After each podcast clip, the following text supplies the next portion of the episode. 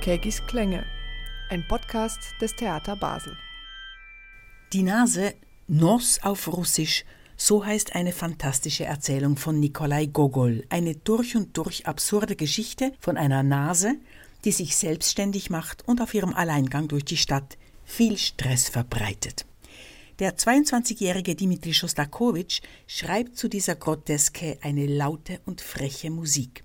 Es ist ein Opernerstling und noch muss er kein Blatt vor den Mund nehmen und kann sich lustig machen über aufgeblasene Bürokraten und Polizisten im Besonderen und über das grassierende Füllebürgertum im Allgemeinen. Hallo, ich bin Gabriela Keggi, Musikjournalistin, ziemlich begeistert von der kühnen Musik dieses jungen Komponisten, und ich würde mich freuen, wenn ich Sie damit anstecken könnte.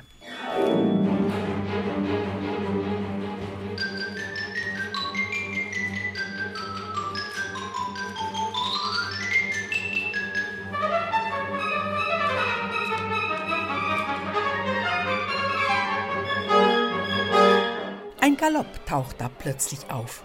Eben noch waren wir im Schlafzimmer des Beamten Kowaljow, der grad festgestellt hat, dass ihm die Nase abhanden gekommen ist. Und dann geht's im Galopp durch die Stadt. Und dann, wieder ohne Überleitung oder gar Vorwarnung, sind wir auch schon in der Kathedrale oder auf einer Zeitungsredaktion oder am Stadtrand oder beim Barbier zu Hause.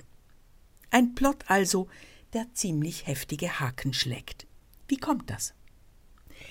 Schostakowitsch, ziemlich mittellos in diesen jungen Jahren, muss sich sein Geld im Kino verdienen, wo er am Klavier Stummfilme begleitet. Und welche Bewandtnis der Film mit seiner ersten Oper hat, das erklärt uns Irina Krasnowska. Sie ist Studienleiterin und Korrepetitorin am Theater Basel und betreut seit einem halben Jahr die Produktion musikalisch. Also Irina, wie ist das mit Schostakowitsch, der Nase und dem Kino. Seine Kinoerfahrung merkt man, weil er hat in dieser Oper eigentlich das Prinzip der freien Montage verwendet.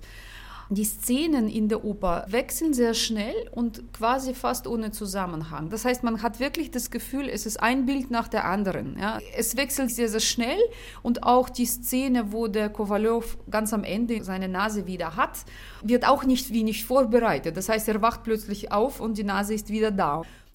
Auch musikalisch macht es ihm Spaß, Gegensätze aufeinander prallen zu lassen. So steht Triviales neben kunstvoll gemachtem, Lustiges neben Dramatischem. Es klingt nach Grand Opera, dann wieder nach Volkslied, sogar eine Balalaika kommt bei ihm vor. Er parodiert, er karikiert und meint es dabei immer todernst. Ungeachtet, sagte Schostakowitsch, Ungeachtet der komischen szenischen Vorgänge, die Musik selbst gibt sich nicht komisch. Ich setze auf den wahren Ton, so wie ja auch Gogol alle komischen Vorgänge in seriösem Ton wiedergibt. Gogol witzelt nicht, die Musik ebenfalls nicht. Ende Zitat. Und Irina Krasnowska ergänzt, zum Beispiel ist es verrückt, wie er verschiedene Stimmungen schafft. In einem Bild, zum Beispiel im Bild der Kathedrale, wo man am Anfang eigentlich sehr schöne, stimmungsvolle Musik hat und wenn der Chor einsetzt, hat man wirklich das Gefühl, eine große Kathedrale vor sich zu haben mit einer Kuppel. Ne? Und weil sie gerade am Klavier sitzt, spielt sie die Szene an.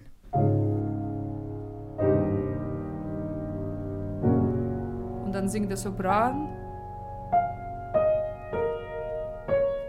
eine wunderschöne Melodie. Und dann bricht diese Idylle, dieses Bild und dann kommt der Kowalow und kommt die Nase. Ja, der Kowalow sieht seine Nase da in der Kathedrale beten und da wird es plötzlich atonal. Also es ist wirklich...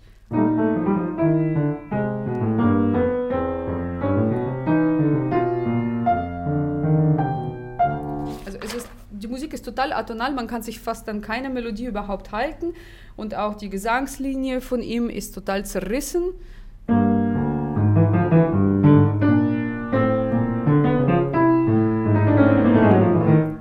Das ist die Gesangslinie, ja aber auch die volkstümliche Stimmungen die ist drin, um, denke ich, um diese Menschen, diese Russen zu zeigen, also in, in ihren Charakteren, ja. Und wenn es ironisch wird, wenn er äh, richtige Satire schreiben möchte an ein paar Stellen, wo der Doktor zum Beispiel kommt, dann wird es plötzlich ganz tänzerisch, wie zum Beispiel hier. Der Doktor will ihm die Nase wieder anmachen. Nein, also er will eben nicht. Der Kowalow möchte, dass er ihm die Nase anmacht. Er will dafür bezahlen und so ne, und ist ganz verzweifelnd. Und der Doktor sagt, das würde nur viel schlimmer sein, wenn er die jetzt anklebt. Und er würde einfach ihm empfehlen, auf die Heilkunst der Natur zu vertrauen und mal kalte Bäder zu nehmen, ein, zweimal in der Woche Kräuter zu trinken und so weiter. Und dann plötzlich, also die Musik ist am Anfang etwas unsicher sozusagen, etwas suchend. Und dann plötzlich wird es so, wenn es um die Natur geht und die kalten Bäder.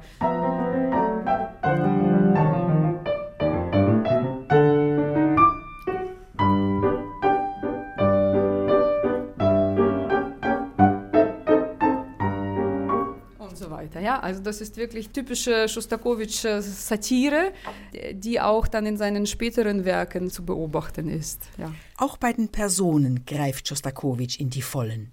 Insgesamt 68 Figuren kommen und gehen in dieser Oper, treten auf, singen und reden und verschwinden dann wieder. Es gibt kleine und ganz kleine Rollen, von denen plötzlich eine im Mittelpunkt steht, obschon sie nichts mit der Geschichte zu tun hat. Es gibt jede Menge Anreisende, Abreisende, Spaziergänger, Gaffer und natürlich Polizisten. Und selbst die Nase, die sich aus dem Staub gemacht hat und von der man eigentlich keine so rechte Vorstellung hat, wie sie tönt, selbst die Nase hat einen Auftritt. Irina Krasnowska? Naja, also äh, der Schostakowitsch hat diese Partie einem hohen Tenor gegeben. In russischer Sprache ist die Nase männlich, ja? Nos, das ist männlich, ein Mann. Und wir machen diese Oper ja auf Deutsch und in der deutschen Sprache ist die Nase weiblich. Und wir haben äh, einen Sänger bei uns, Hubert Wild, der das sehr toll mixen kann. Der kann als Countertenor, aber auch so als hoher Tenor kann er diese Partie auf verschiedene Arten singen, je nach Stimmung und ist dann als Frau verkleidet sozusagen. Das ist eine kleine Überraschung. Das klingt dann sehr, sehr schrill, also die Nase kommt sozusagen durch das ganze Orchester. Es ist eine recht schrille Partie. So, was wünschen Sie denn? Und so weiter. Es ist eine ganz pathetische Musik, würde ich sagen. Es hat ganz, ganz viele hohe Töne. Zur Montagetechnik von Jostakowitsch gehört auch, dass er Zwischenspiele zwischen einzelne Szenen hängt. Ja, die sind meistens sehr schnell, diese Zwischenspiele, nicht sehr lang. Aber da hat man eben die Möglichkeit, von einem Bild ins nächste zu wechseln, vor allem auch fürs Bühnenbild oder vielleicht auch das frei zu inszenieren, dass man sieht, aha, da gibt es eine Verbindung, ja, von einem Bild ins nächste. Er hat es szenisch gedacht, ja, auf jeden Fall. Mal ist das Zwischenspiel ein wilder Galopp, mal ein Trommelwirbel mit Fanfare, mal ein kunstvoll gemachtes Fugato und einmal, und darum geht es jetzt gleich, Einmal schreibt Schostakowitsch eine Instrumentalnummer für Perkussion, die erste Solo-Perkussionsnummer der Operngeschichte.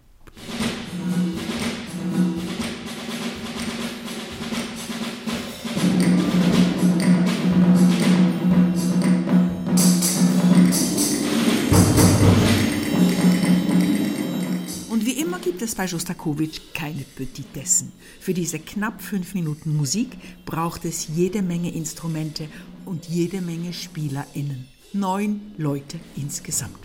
Das ist spektakulär fürs Auge und genauso fürs Ohr.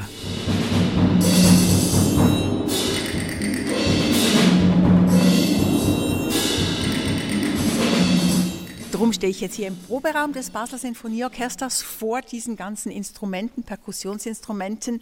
Und einer der Perkussionisten ist auch hier, Domenico Melchiorre. Danke, dass du dir Zeit dafür nimmst. Ja, fünf Minuten Perkussion allein in der Oper ist eine ziemlich außergewöhnliche Sache, kann man sagen. Als Perkussionist studiert man das schon im Studium? Hat man das einfach so drauf, diese Nasensolo-Nummer von Schostakowitsch? Ja, dieses Solo, diese fünf Minuten Musik, die sind eigentlich von der Struktur her nicht sehr komplex geschrieben, was es nicht einfach macht, weil äh, es sind einfache rhythmische Motive, die ziemlich verschachtelt übereinander liegen. Das heißt, man muss sehr gut aufeinander hören und zusammen spielen als Ensemble, aber das funktioniert sehr gut.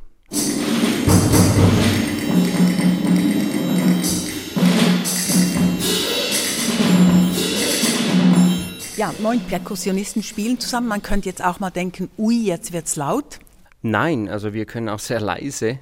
Er verlangt das auch sehr klar und wohl durchdacht. Also er hat ja eine konkrete klangliche Vorstellung, wie das tönen muss. Das merkt man, wenn man diese Musik spielt, aber auch wenn man sie so in der Partitur liest.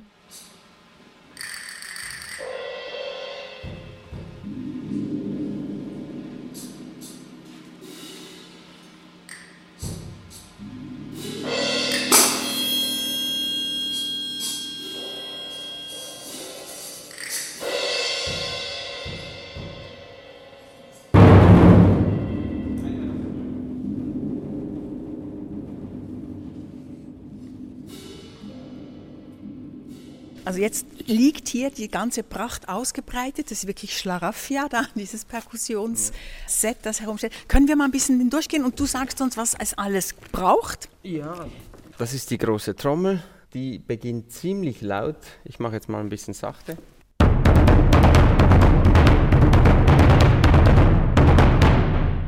Schreibt er davor, dass du Holzschlägel brauchen sollst? Hier steht jetzt nichts, aber man kann der Partitur entnehmen, dass man das sehr deutlich spielen muss und das kriegt man mit sehr weichen Schlägeln nicht hin. Deshalb ein bisschen abdämpfen und mit dicken Holzschlägeln und dann kommt das gut. Gehen wir zum nächsten. Das wäre dann meine Stimme, ja.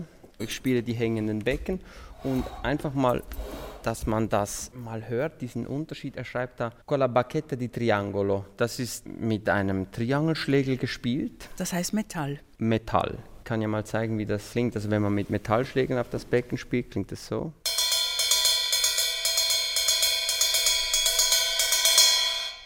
Und wenn ich dann nachher mit weichen Schlägen spiele, klingt das dann so.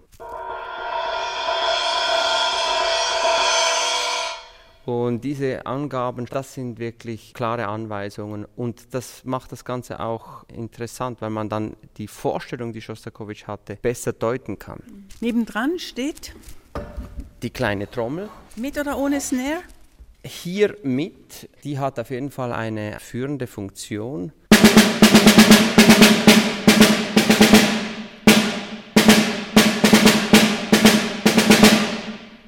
Und ohne Schnarrseite klingt das dann so. Also da merkt man einen riesen Unterschied. Wenn man das gesamte Orchester anführen möchte und sie das wirklich hören müssen, dann hilft so eine Schnarrseite sehr, weil es sehr viel knackiger und satter klingt. Und wenn man das wohl einsetzt, dann hilft das, dass man diese Stimme verfolgen kann im Ohr. Nebenan? Da gibt es immer mal wieder Verschachtelungen mit einem Tom-Tom. Das ist eine Trommel, die ist ähnlich jetzt von der Bauart wie eine kleine Trommel, ist einfach ein bisschen tiefer und hat einen runderen Klang.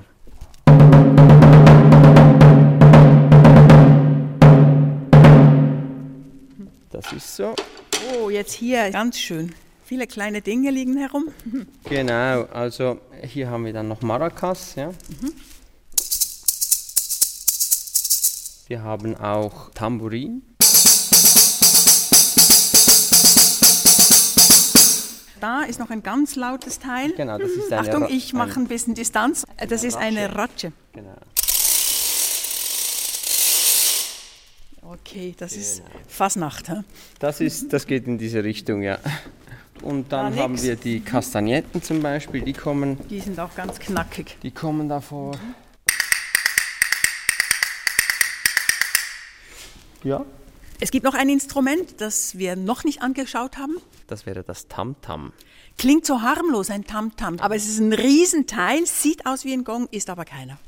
Es ist wie ein Gong bearbeitet, es ist äh, gehämmert, äh, Metall und unter Feuer hat man das weich geschlagen, das Metall, und hat eine ein Meter große Fläche daraus gemacht. Und äh, wenn man das anschlägt, gibt es eben äh, keinen Ton wie beim Gong, sondern ein Geräusch was man nicht einem Ton zuordnen kann, aber tief oder höhere Obertonspektren abdeckt. Hm. Es tönt nach ganz großem Kino, der Ton. Richtig.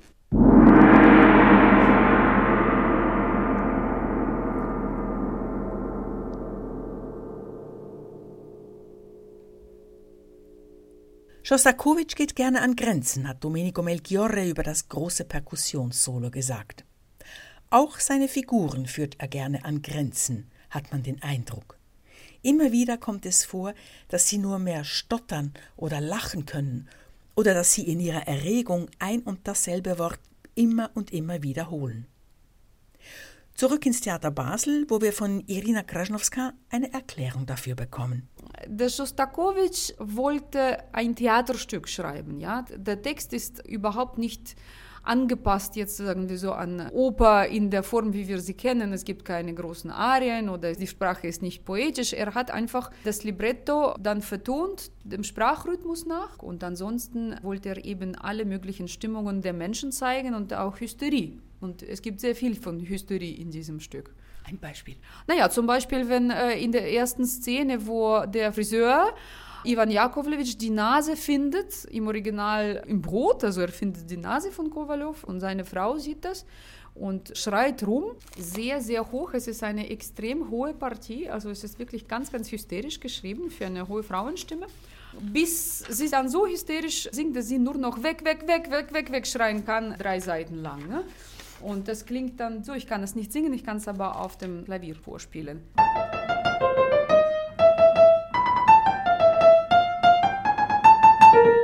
das ist sozusagen, das ist die Originallage und auch Original äh, Rhythmus, also es wird dann mit Worten gesungen, äh, sehr, sehr anspruchsvoll. Und äh, so klingt zum Beispiel die Hysterie. Ja, also so entre nous muss man doch auch schon sagen, dass es eher eine Männeroper ist, diese Nase. Und eben, wenn eine Frau auftritt, dann schreit sie schnell mal rum. Ja, das stimmt schon. Also es gibt, gut, vielleicht gibt es eine Frau, die nicht ganz hysterisch ist. Das ist die junge Tochter der Potocina. Das ist die fast Braut vom Kowalow, die dann am Ende doch nicht Braut wird, weil er dann keine Lust hat zu heiraten. Und sie singt eine schöne Romanze, die etwa so klingt.